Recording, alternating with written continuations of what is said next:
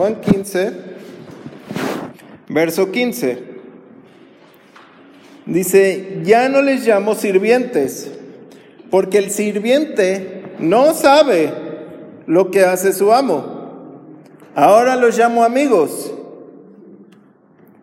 porque les he enseñado todo lo que he oído decir de mi Padre.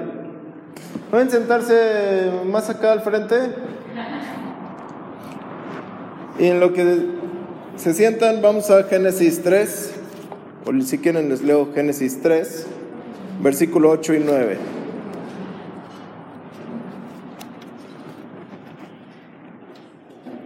Dice, aquella tarde, a la hora en que sopla la brisa, el hombre y la mujer oyeron que Dios andaba por el jardín. Entonces corrieron a esconderse entre los árboles para que Dios el Señor no los viera. Amén. Y bueno, vimos ya un mini resumen, el poder de la confesión lo que tú confiesas como fe, lo que tú estás diciendo en tu corazón, eso es lo que tú crees y eso es lo que tú alimentas. Vimos el poder de la decisión también. Eh, el martes estábamos viendo que Dios ponía las dos, este, la vida y la muerte, las dos decisiones, eh, melón o sandía, ¿no? ¿Cuál vas a tomar? Y entonces dice, eh, Sacón que decía, enfrente de ti pongo eh, la vida y la muerte, la bendición o la maldición. Escoge la vida para que tengas largos días.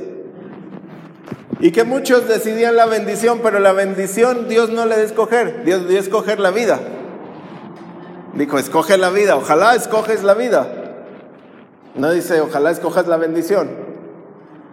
Escoge la vida. Y como que a veces nos quedamos así.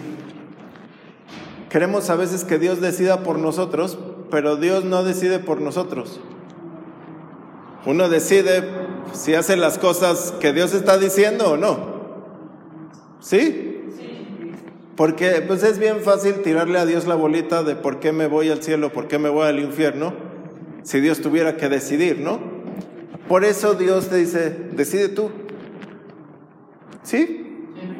En, en la confesión, en el poder de la confesión, veíamos que el corazón de cada una de las personas está lleno de algo. Y que eso va, va a ser lo que vas a estar confiese y confiese. ¿Sí se acuerdan?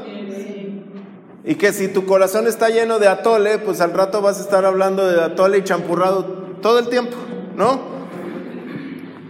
Una persona que ama los coches, pues de qué estará hablando todo el día? De coches. De eso hay en su corazón. De eso hay.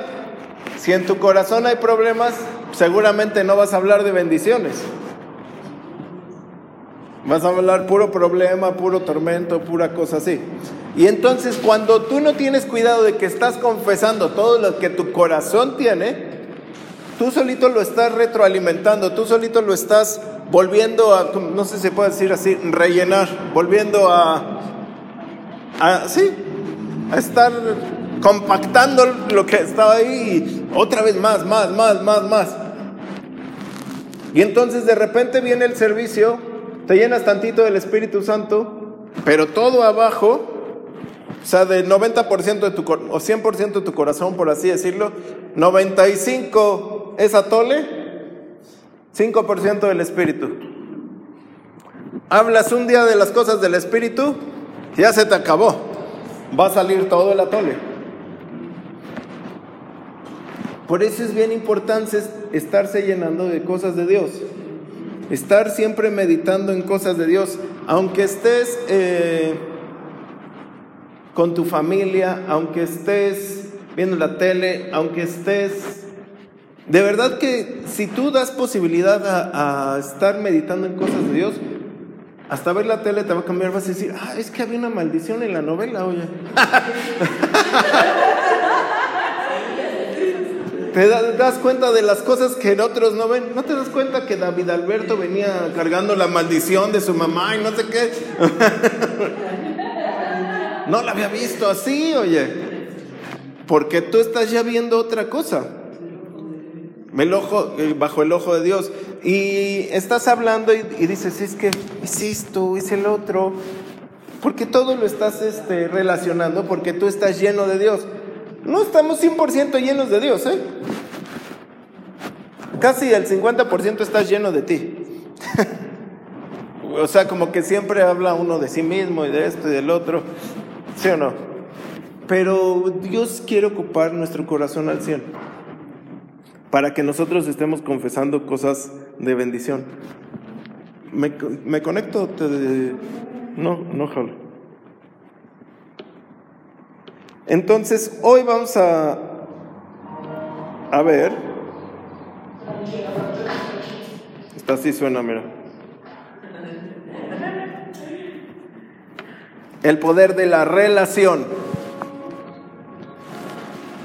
Juan 15, 15 dice, ya no los llamaré siervos, sino amigos. Y Génesis 3 es cuando lo que leímos, cuando el Señor sale a caminar con Adán y no se lo encuentra. Pero algo que tienes que hacer es poner atención. Pon atención. En Génesis vemos la creación. Dios hace el, el, mundo, Dios forma las cosas y hace al hombre, ¿no? Para diferentes cosas. Lo hace para señorar, señorear sobre la tierra, para administrar la tierra pero también para que alguien fuera encargado de tan importante creación. Dice, tú la vas a dominar, tú la vas a administrar y tú vas a ser el encargado. Sobre ti estoy poniendo toda esa eh, carga que se podía, Adán la podía hacer. Y también lo hizo porque te quería, eh, puso a alguien para tener una comunión con alguien más. Dios hizo al hombre para tener comunión con alguien. Pero no lo hizo como hizo al árbol, como hizo al perro, como hizo al tigre, como hizo al león. Lo hizo a su imagen y a su semejanza. Porque Dios no se puede relacionar, y esto lo tienes que aprender bien, Dios no se puede relacionar con alguien que no piensa como Él y con alguien que no actúa como Él. Dios no se puede relacionar con el tigre, Dios no se puede relacionar con el monte, Dios no se puede relacionar con la oruga, Dios se tiene que relacionar con alguien semejante a Él. Tú no te puedes relacionar ahorita eh, que llegue acá un japonés y te digo, hazte amigo de él. Tienen que tener el mismo idioma. Tienen que entenderse. Y entonces cuando Dios hizo al hombre, lo hizo para entenderse.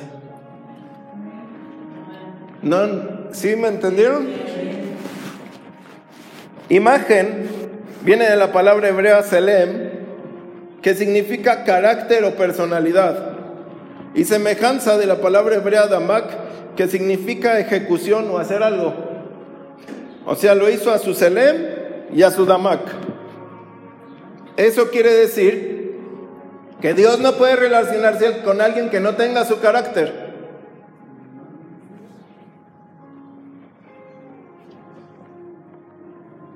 Que carácter no es temperamento, no es que es de carácter enojón o de carácter triste, no. Esa es otra onda. Carácter es la, forma de, de, ímpetu, la forma de eh, estar claro bajo algo, la firmeza. Dice Santiago que si eres como las, eh, no sean como los, los que están como las olas del mar que van y vienen, no seas tipo, el hombre de dos, de doble ánimo sino que tengas carácter. ¿En qué te vas a, o sea, sí es sí o no? Porque el de doble ánimo dice, ni piense que Dios lo va a bendecir. ¿Por qué? No tiene carácter. es que ahora sí me combino. No, mañana, bueno, ya es que ayer era ayer. No, decídete en dónde vas a estar. Y tampoco se va a relacionar eh, con alguien que no tenga su personalidad. Su ánimo y capacidad de hacer algo. Porque nos hizo para tenerlo a Él. ¿Sí? Para ser como Él. Y entonces poder relacionarnos con Él. Sí saben que entre acá, entre, ¿cómo se llaman? Los directores de empresas pues se hablan en un tipo de, plática que tú y yo tal vez no entendamos, ¿no? De negocios, o sea, grandes empresarios dirán, oye, sí, el, el, ¿cómo se llama? El trimestre de este año vino no sé qué, tú dices, ¿cuál trimestre de qué año me estás hablando? O sea, eh, tú apenas vas manejando los semestres de la prepa, pero ellos van manejando otra cosa, ¿no? Y no te puedes relacionar, y la otra vez me estaban platicando, no, es que los contratos descentralizados de los bancos, y yo dije, ah, sí, claro. Cuando salí de ahí dije, ¿qué sí soy? me tuve que poner a investigar y de todas formas no entendí. No entendí nada. Pero gente, pero ellos tal vez no me entienden a mí en lo que digo, ¿no? Es decir, tú te relacionas con personas que tienen tu misma capacidad tu misma personalidad. Por eso Dios hizo a Adán. Porque dice, yo quiero compartir con alguien mi amor. Pero quiero que él me ame igual, por eso le doy lo mismo que yo soy. Lo mismo. Para que él me diga, no, yo también te amo. Y, que de repente Adán le dijera, te amo. Y Señor, ah, me ganaste, yo también. son iguales. Amén. Amén. Y Dios siempre ha querido relacionarse con nosotros, pero hay una barrera que le estorba, que no tiene su imagen ni su semejanza. Cuando estás fuera de Cristo, tú no tienes la imagen ni la semejanza. Tú eres una creación de Él. Cuando tú aceptas al Señor, tú, te, tú otra vez tienes esa imagen y semejanza que Dios veía en Adán. Y ahora otra vez se quiere relacionar contigo. Dice, ya pasaste de ser como de un guepardo o de un toro salvaje. Ahora sí te reconozco como alguien con quien yo quiero relacionarme. A otros tal vez les dirá más duro, ¿no? Pero Si en tu carácter hay debilidad, indecisión, incredulidad, aflicción y todo lo que termine en Sion, seguramente a Dios le va a costar relacionarse contigo.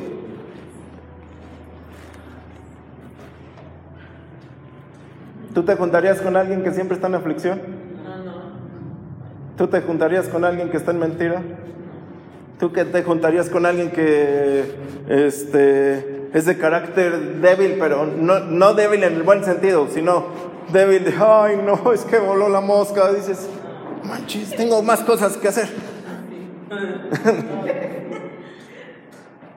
Dices, no. No porque hay a veces que no estés así, sino que, que si tu carácter domina eso, júntate con los débiles. Así también en tu semejanza. Si no quieres ejecutar lo que Dios te dijo, Dios no se va a relacionar contigo. Si Dios te dice, aquí al, invisible, quiero que vayas y cierres la puerta, y el invisible dice, qué flojera, ¿qué va a decir? Yo no me quiero relacionar con él. ¿No? No quiere ejecutar lo que yo digo. Ay, no, es que no me gusta eso de la obediencia, pastor, como que no es de Dios. eso como de amar al prójimo, yo nada más mejoramos, no sé, al próximo. Pero así al prójimo, prójimo no.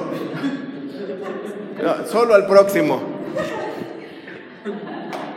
Si me dice que tengo que bendecir a mi enemigo, mejor me bendigo a mí mismo.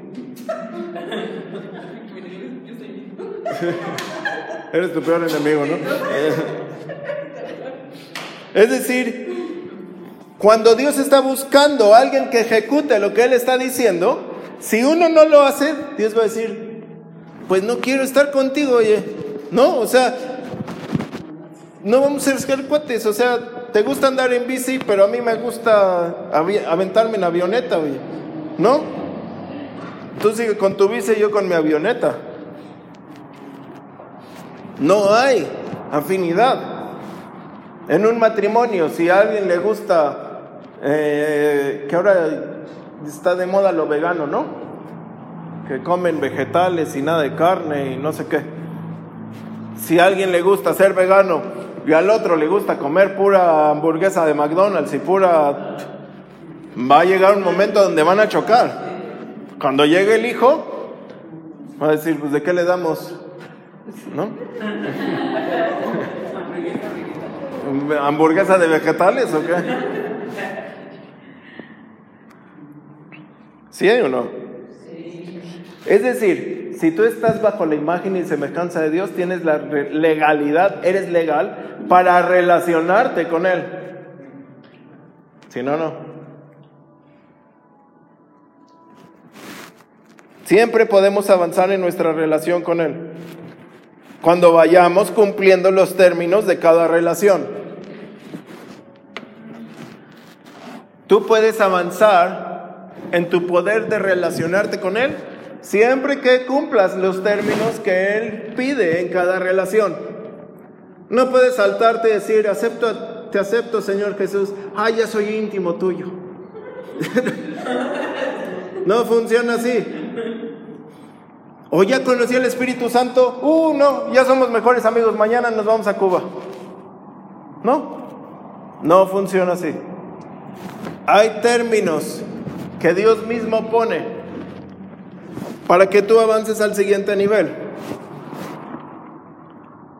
La primera eh, salto es de esos que están sin Dios, en donde Dios tiene misericordia, Dios tiene misericordia de todos. Tenemos hoy sol. Tenemos en la noche vamos a tener este frescura. Bueno, espero, ¿no? tenemos lluvias, tenemos tiempos de calor, es decir, todos no es de que, ah, no cumpliste, pues hoy no hay sol para ti. Todos hay sol. Criatura, hijo de Dios, mega amigo del Espíritu Santo, TV Joshua mexicano, lo que sea, o sea, hay misericordia. Y en la misericordia, alguien fuera de Dios ora, ay Señor, ¿cómo se me antoja un yogur?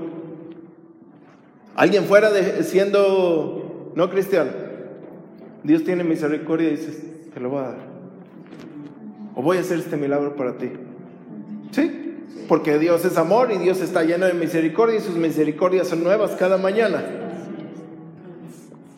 Pero no por eso es hijo. ¿Quién de ustedes ha bendecido a alguien en la calle? ¿Y por qué no está con ustedes? porque no es tu familia, ¿no? Tú lo apoyaste, tú lo puedes seguir apoyando. Tú le puedes brindar y abrir las puertas de tu casa y se va a ir o se va a quedar o lo que sea, pero hasta que tú lo adoptes legalmente, va a ser tu hijo o va a ser de tu familia. Y en la iglesia hay muchos que no son hijos, sino son misericordia. No son hijos de Dios, sino hijos de misericordia. Y entonces piden a Dios y de repente pasa y dice, ah, es que sí, Dios ya me bendijo, pero es por la misericordia. ¿Sí me voy a entender? Porque todavía no aceptan su, su condición de pecado, que es la única condición que Dios pide para que pases de esa relación de hijo, de creación, a hijo. Acepta que eres pecador y que, o sea, no eres ni coca. La última coca del desierto no eres. Eres el desierto mismo. O sea, No, no hay nada bueno en ti. Y entonces cuando tú aceptas eso y que Jesús es el redentor, pasas a hijo. Ese es el primer término en el poder de la relación. ¿Sí entendimos ahí? Del 1 al 10. 10 es top. Entendí todo, pastor.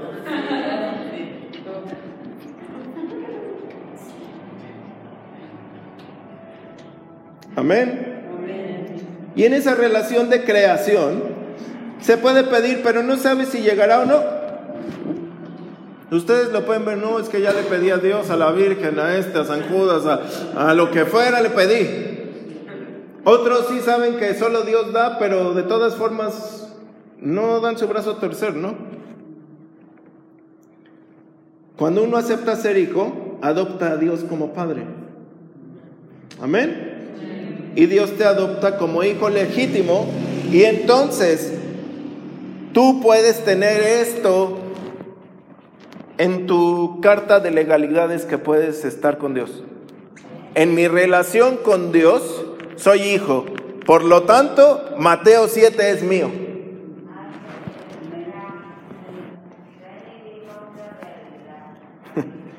Y Mateo 7 dice, pidan y se les concederá lo que pidan. Busquen y hallarán. Toquen y se les abrirá la puerta. Porque todo el que pide recibe, el que busca haya, el que llama se le abrirá. Si su hijo le pide pan, ¿quién de ustedes capaz, eh, será capaz de darle una piedra? Y si le pide pescado, seguro no le dará una serpiente venenosa, ¿verdad? Pues si ustedes que son malos saben dar buenas cosas a sus hijos, ¿cuánto más su Padre que está en los cielos les dará buenas cosas a los que se las pidan? Es decir, en cuanto tú aceptas que, que Dios es tu Padre, que Jesús es tu Salvador, tu Señor, tú puedes estar pidiendo y recibiendo. ¿Cómo te das cuenta que eres hijo o creación? Ahí está, tan fácil. Si eres creación, pides y no recibes. Si eres hijo, pides y recibes.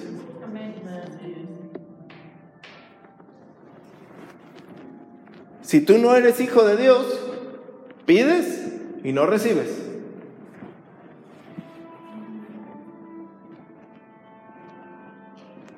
Rosy puede decirme, pastor, pero yo he pedido algo y no ha pasado pero seguro yo, Dios ya te respondió. Dios te dijo, ya está, yo te lo doy, o algo. ¿No? En su tiempo tú sabes, va a llegar. Pero otros que están divagando como vagabundos por la iglesia, vagabundos por el mundo, esperando que se les cumpla algo, es porque son creación, no hijos. Y entonces Dios no está sujeto a responder. Como tú no estás sujeto a responderle al de la calle, oiga, es que tengo hambre, pues ¿qué te preparo? No. tú dices, yo te ayudo y con lo que tengo, ¿no? O sea, con lo que ahorita tengo en la mano, en la bolsa, o sea, con mi capacidad que ahorita cargo. Mas no estoy, no soy responsable de ti. Pero cuando tú adoptas a alguien, Dices, con todo lo que no tengo y lo que tengo y lo que pueda tener, va a ser tuyo, ¿no? Pide. Cuando yo no sé mucho esto, pero me imagino que los recién adoptados, digámosle así, que fue un niño bueno, que es de buen corazón y todo, llegar a una casa y que no quisiera pedir, y los papás que lo adoptan le dicen, es que pide, o sea, todo lo que hay en la casa es tuyo, es que no, o sea, y tal vez van y se lo roban, y tal vez van y lo agarran escondidas porque tienen hambre, y el papá adoptivo, la mamá le dice, y es que ¿por qué no, no, no, no nos pides? O sea, solo tómalo, solo dinos, esto es de la casa, es mío, sí, pide y recibe. Cuando tú no sabes eso, es porque es creación. Tú no tienes esa revelación. No, está no eres legal para tenerla. ¿Sí entendimos ahí?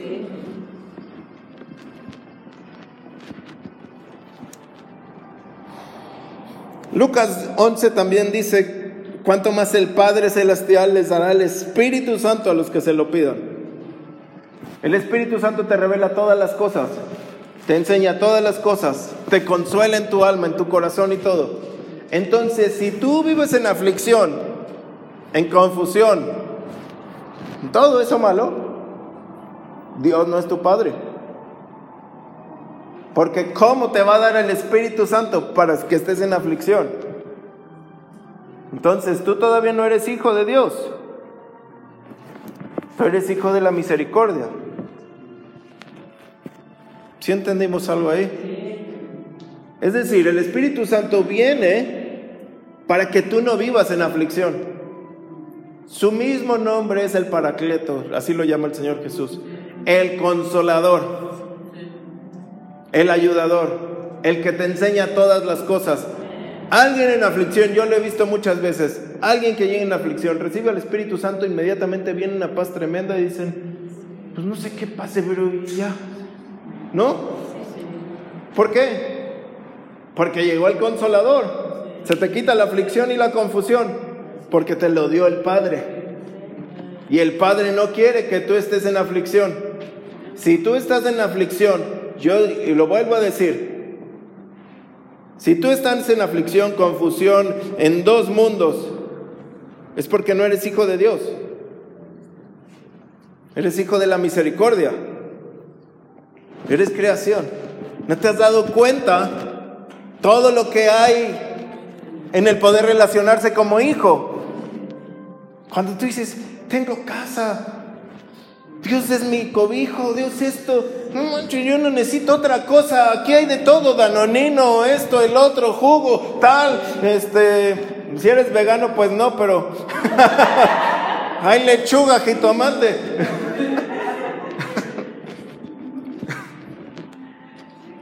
Amén.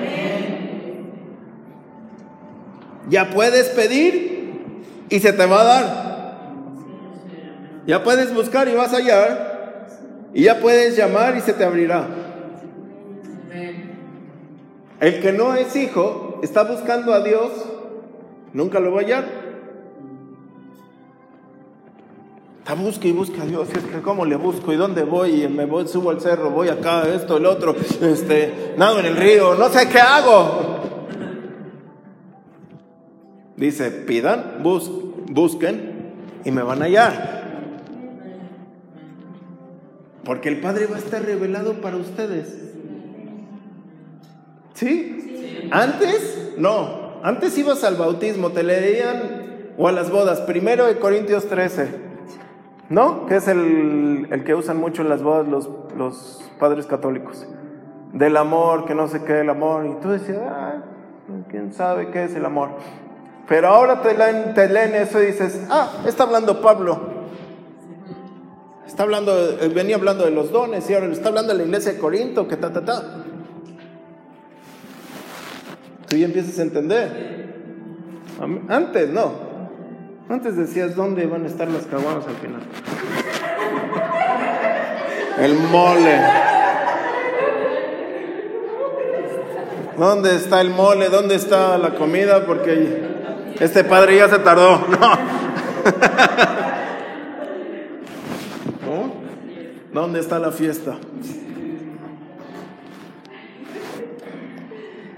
Ahora, cuando eres hijo, pases de criatura a hijo, la relación o el término para que tú avances es la fe. Muchos en la iglesia por años pueden ser hijos. Y todos vamos siempre a ser hijos, como decía la pastora. Pero Dios quiere que avancemos. Tenemos que ser hijos que vivamos en fe. Porque para pedir hay que tener fe que se va a recibir. Para tocar hay que tener fe de que se nos va a abrir.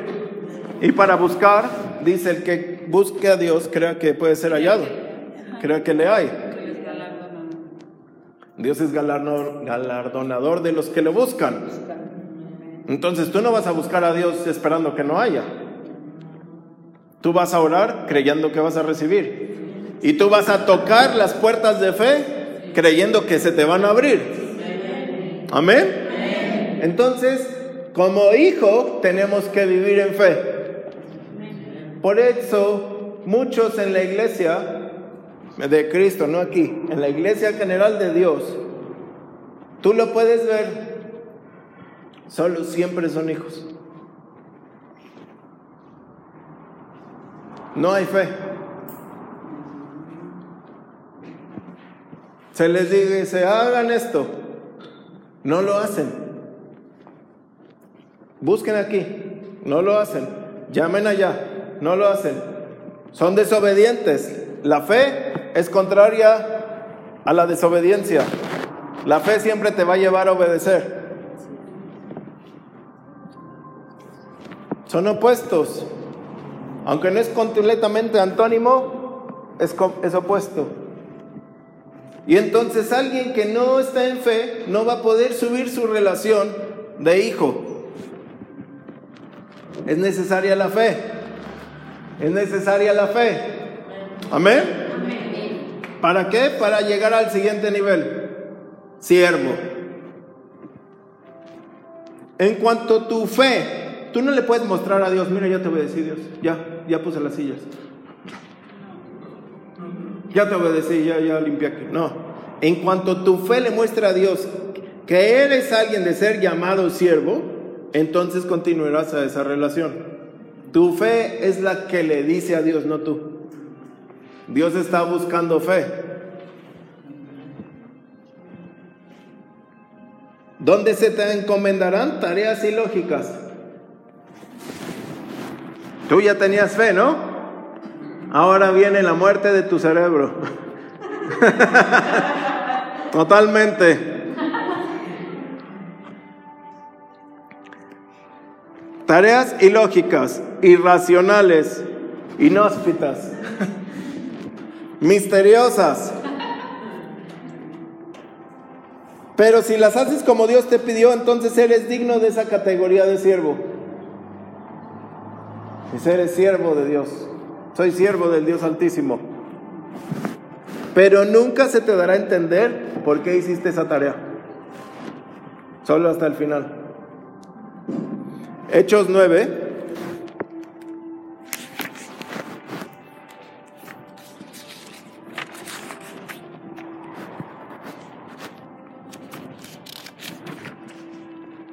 Vivía en Damasco, verso 10, un discípulo, un siervo, llamado Ananías. Y el Señor le habló en visión, Ananías, aquí estoy. Vete a la calle derecha a la casa de un hombre llamado Judas. Pregunta por Saulo de Tarso. Ahí mismo está orando porque yo le he mostrado en visión a un hombre llamado Ananías que se le acerca y le pone las manos en la cabeza para que recupere la vista. ¿Cómo? ¿Cómo así? Y este hombre va y es el que ora por Pablo y va más allá. Y se vas a recibir al Espíritu Santo.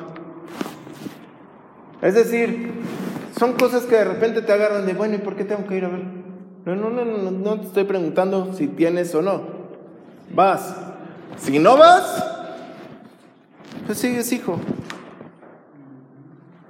¿No? Se llaman hijoles.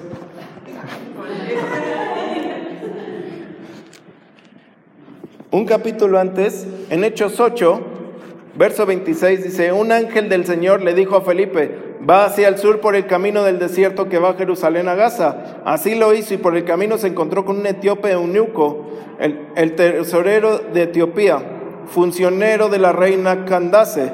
El etíope había ido a Jerusalén a adorar en el templo. En el viaje de regreso el funcionario iba en una carroza leyendo el libro del profeta Isaías. Y el, el ángel le dice, da alcance a esa carroza, le dijo el Espíritu Santo a Felipe, y acércate a ella. Felipe obedeció presuroso y escuchó lo que el etíope estaba leyendo. Pero ¿qué tal que dice, bueno, ¿y para qué? O sea, si yo estaba todo dar en un avivamiento, estaba todo dar con mi iglesia, ¿por qué tengo que venir acá y ahora correr tan rápido como una carroza? Y entonces cuando tú no estás cuestionando todo lo que Dios dice, ese es el requisito. Es que ¿por qué tengo que hacer esto, pastor? Tú lo tienes que hacer. Es que Dios me dijo que no sé qué. Ve y hazlo. No te quejes. Porque aquí en esta relación muchos se atoran y por eso no pueden avanzar. Si de por sí no tienen fe y quieren ser siervos, pero muchos se atoran porque les, todo se les cuestiona. ¿Por qué le tengo que llevar una bolsa de clavos al vecino? ¿Serán clavos de cocinar o clavos de... todo lo empiezas a pensar y a pensar de más, que te quedas ahí un mes pensando. Si tú logras eso, vas a llegar a lo que leímos. Ya no los llamaré siervos, sino amigos. Eso era lo que Adán era de Dios, su amigo. Dios le dijo, aquí están todos los animales, ponles nombre. Uh, ¿En qué idioma se los pongo Dios? Ya les puse nombre ahora voy a hacer esto, ahora voy a hacer el otro. Siempre estaba haciendo lo que Dios decía. No le estaba poniendo objeción, porque estaba imagen y semejanza de Él. Amén. Los discípulos pasaron ese momento de siervos amigos, pues habían obedecido en todo. Por eh, cosas raras que pediera el Señor Jesús, ellos iban. Les dice, vayan a la casa de quién sabe quién y ahí preparan la última cena. Si ahorita a, ti y a mí o a tú, tú y, el José y, el, y Ángel les digo, pues vayan a la casa de, quién, de quién saben qué allá en Querétaro y preparan la cena. Tú dices, y van los dos caminando y, bueno, ¿a quién se refería? Porque no le puedes estar preguntando al Señor, ¿a quién te refieres? ¿O de qué me estás hablando? ¿O a la casa de quién? ¿Cuándo? ¿A qué hora vas a llegar? Y entonces yo creo que dirían, bueno, yo conozco a Excel, a Yoli, a Marina, a casa de quién, oye, ¿en dónde iba a ser la cena? ¿Y dónde vive? Tenían que tener fe de... Además, imagínate, llegas a la casa y yo creo que ellos dos en la cena diciendo, ¿y si llegará el Señor aquí? ¿Qué tal que era la otra casa? y ya habíamos puesto toda la mesa. Si iba a llegar, o sea, tenían que tener fe de que era, esa era la casa donde él iba a llegar. ¿Cómo? Además que la casa ya sabían, ¿verdad? Sí. Sí. Ya habían pedido el tablón. Sí, pero hoy en, hoy en día es, como, no, pero como, cuesta dificilísimo. Cuando lo haces, va a llegar el Señor. En cada nivel hay un alcance de bendición mayor. Como creación, pues la misericordia a veces es grande, ¿no? Y tú dices, ay, sí, llegó para pagar esto, llegó para pagar el otro. Porque Dios es amor. Como hijo, ya no estás viviendo así. Dices, ah, yo sé que de quién soy hijo. El rey del universo es mi papá. Él me va a suplir. Y entonces Dios llega sin que tú estés pidiendo, sin que tú estés molestando al vecino, sin que tú le llames a nadie, sin que tú estés nada, ángel de la guardia, dulce compañía, no, sin que tú estés así. no me desampares, o sea, lo que sea, vas a estar orando. Cuando tú ya eres hijo dices, no, es que, y ya desarrollé mi fe, va a llegar. ¿Quién de ustedes por aquí pasó el kinder? Kinder. ¿Sí? Entonces tú no tienes problemas en hacer palitos. Tú rápido los hago. Y en pegar con resistor. Pero cuando empezaste el kinder sí te costaba problema se te pegaban las manos con el resistol, al rato uno se los andaban comiendo, ¿no? Este, llegaban con las bolitas pegadas aquí, y ¿qué pasó? ¿No? De tu cuaderno en blanco, o sea, todo estaba al revés. Pero una vez que lo pudiste hacer, ya no te cuesta trabajo. Una vez que tú activaste tu fe, ya no te cuesta trabajo. Al principio no te sale.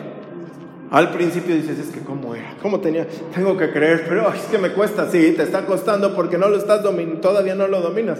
Pero una vez que ya lo estás dominando y que ya lo, ya lo practicaste varias veces, pues te van a salir los palitos bien. La fe es lo más maravilloso, no lo fiado.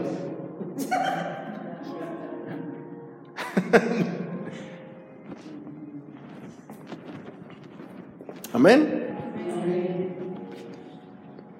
Y la bendición de hijo es mayor a la de misericordia. ¿Cómo será la... Pero en la bendición de hijo, perdón, pides y recibes, pero normalmente es para tu bienestar o para tu casa.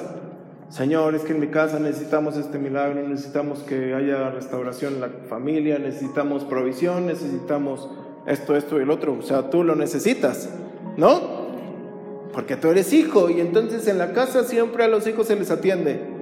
La liberación es el pan de los hijos. ¿No? Entonces, esa es tu bendición. Estar bien tú. Cuando eres siervo, obedeces. Ya, ya siervo palomita, o sea, un siervo de diez. Dice el obrero, el siervo, que es digno de su salario. Entonces Dios te va a mandar a Timbuktu a predicar. Tú vas y alguien te dice, tenga para su boleto de regreso. Ya veo que está bien fregado. Aquí tenga una ofrenda por todo lo que hizo. Y entonces tú estás llevando, tú estás sirviendo a la gente y Dios mismo tiene una recompensa para ti. A veces no en el lugar, a veces sí en el lugar, a veces con una persona ahí, a veces con otra persona, a veces en ese tiempo, a veces en, otro tiempo, pero va a llegar la bendición. Porque tú eres siervo y eres digno del salario. ¿Qué hacen los siervos? Sanen enfermos, echen fuera demonios, lleven las buenas noticias. Eso es lo que hace un siervo. Amén. Entonces, Dios empieza a decir, entraste en la nómina. Y Dios paga muchísimo mejor que cualquier trabajo de afuera. Porque aparte no paga con, solo con dinero ni con especie. Te paga con una satisfacción que nadie te da. Te paga con una bendición. Tal vez tú dejaste tu casa para ir y servir a Dios en otro lado. Y Dios dice, yo cuido tu casa. Yo arreglo las cosas. Yo estoy ahí mejor que tú. Me acuerdo que la pastora y yo íbamos a salir ni a servir, pero bueno, eh, íbamos a salir del país y decía la pastora, Santiago se nos puso mal, dice, ¿cómo lo voy a dejar así? Y en eso creo que Dios le dijo, ¿acaso crees que tú lo puedes cuidar mejor que yo? Y entonces nos fuimos. Y Dios lo cuidó. Ahí está Santiago, no le pasó nada. Porque eres siervo. Amén. Ahora, amigo, ¿qué bendición tendrá? Te puedes sentar a la mesa del Señor. Dice, ven, quiero que vengas a comer conmigo tacos. Y ahí te voy a contar lo que vamos a hacer. Al siervo dice, no se le da a conocer, pero el amigo va y come. Y la bendición es de gran nivel. Al principio, hijo, dices, Señor, es que necesito este, esto, necesito un par de huevos, este, jamoncito, esto y lo otro, porque no hay más de comer. Siervo, dice el Señor, toca puertas, se te van a abrir. Haz tu tarea de evangelista. Entonces vas, haces, Dios te da la, tu salario y dices, pues voy compro lo que necesito, el cereal, esto, los frijoles. Amigo, pues tú estás en la mesa del Señor. En la mesa del Señor hay abundancia. Entonces, te agarras de la mesa, dices, vengo con todo esto. Vamos a repartir. Dios me dijo tal. Y tu bendición eh, física va aumentando. Porque alguien que es amigo de Dios se le va a pegar toda la bendición que él tiene.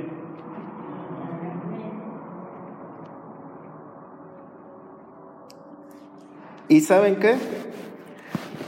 Tu, tu, tu bendición ya no es en salario, sino en un porcentaje de la empresa. Un porcentaje del reino. Y puedes decir, ¿cómo así? ¿A poco sí? O sea, va a partir, pues es una sociedad anónima de, capital variable, ¿no? Abraham era amigo de Dios. Primero lo llama para purificarlo de la tierra donde conocían a muchos dioses y lo llama. Y entonces se hace, llamámosle así, hijo, aunque en ese momento no podía ser llamado hijo. Pero pasa de ahí y era siervo de Dios, hacía lo que Dios decía. Iba, caminaba, iba, iba a sacrificar a su hijo sin saber por qué lo tenía que sacrificar, lo iba a hacer. Y entonces Dios dice, ya no eres mi siervo, ahora eres mi amigo. Esconderé yo de Abraham mi amigo. Lo que voy a hacer con estos, con, con Sodoma y Gomorra. ¿Y qué hace? Abraham se pone a negociar con su socio. Oye, a ver, a ver, a ver, no los vamos a triturar a todos. O sea, si hay 100, si hay 50, si hay 10 y tal, ¿no? O sea, vamos a ver cómo está la onda. ¿Sí? Y vean cómo dice Génesis 15, 6.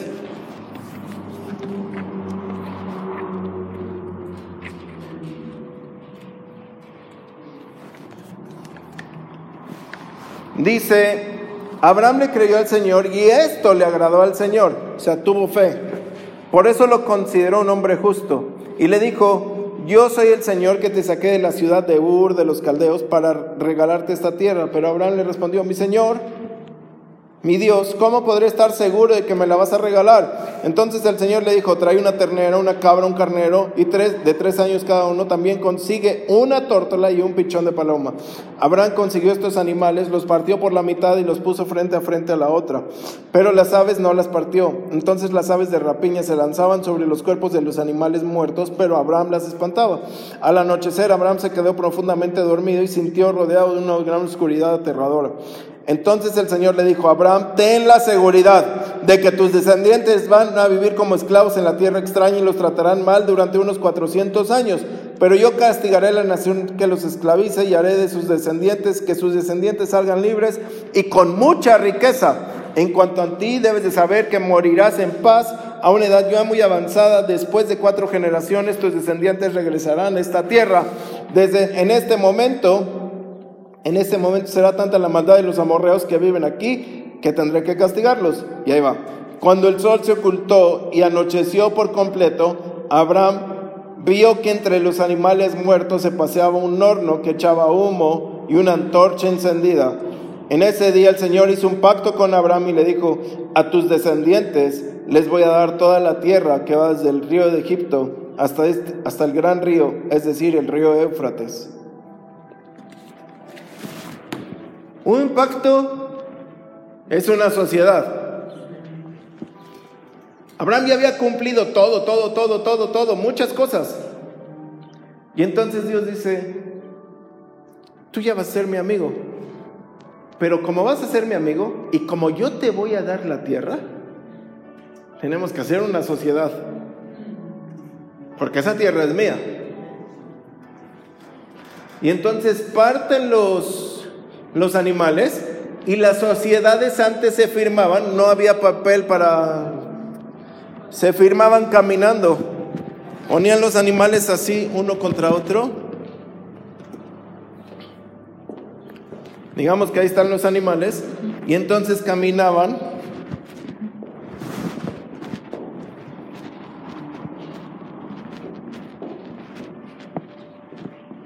Se volvían en contra diciendo, ya somos socios. Y ya somos, ya estamos emparentados en una sociedad. Y ahora es lo mismo que Dios hace con Abraham. Ahora tú ya tienes una parte del negocio. Tú ya no recibes como salario. Tú ya recibes como socio en toda tu bendición. Amén. Isaías 41, 8, rápido. Dice, pero oh Israel, eres mío, mi pueblo elegido, porque eres de la descendencia de Abraham y él fue amigo mío. Y hoy el Espíritu Santo te está extendiendo la mano para que camines con Dios en este día. Para que pases de criatura a hijo. De hijo a siervo, de siervo amigo. Y todavía hay más relación. Por eso el poder de la relación es tan importante. Porque mientras más te vas relacionando con Dios, más aventura hay con Dios. Entonces, no, yo ya lo conozco. No, no, no. Hay más. No, es que yo ya soy su amigo. Hay otro escalón. No, es que yo ya... Hay más. Es que ya leí toda la Biblia. Otra vez. Hay más, y hay más, y hay más. ¿Cuántas veces has leído los salmos? Y los vuelves a leer y dices, otra vez Dios me volvió a decir algo, otra vez Dios sacó un tesoro de una palabra que nunca había visto. Otra vez la pastora, yo trato de leer los salmos eh, casi diario. Y la pastora me sacó un versículo y dije, ¿y eso dónde está? Dice, en los salmos, dije, ¿dónde? O sea, ¿cómo puede ser que yo los... No lo veo, oye. Porque hay cosas que se te van. Y cuando otra vez estás agarrando, ahora imagínate en una relación. ¿Cuántas veces mi esposa me ha dicho algo y yo digo, ¿qué? ¿Cómo? Y en una relación con Dios, Dios nos dice algo y a veces ni agarramos ni papa.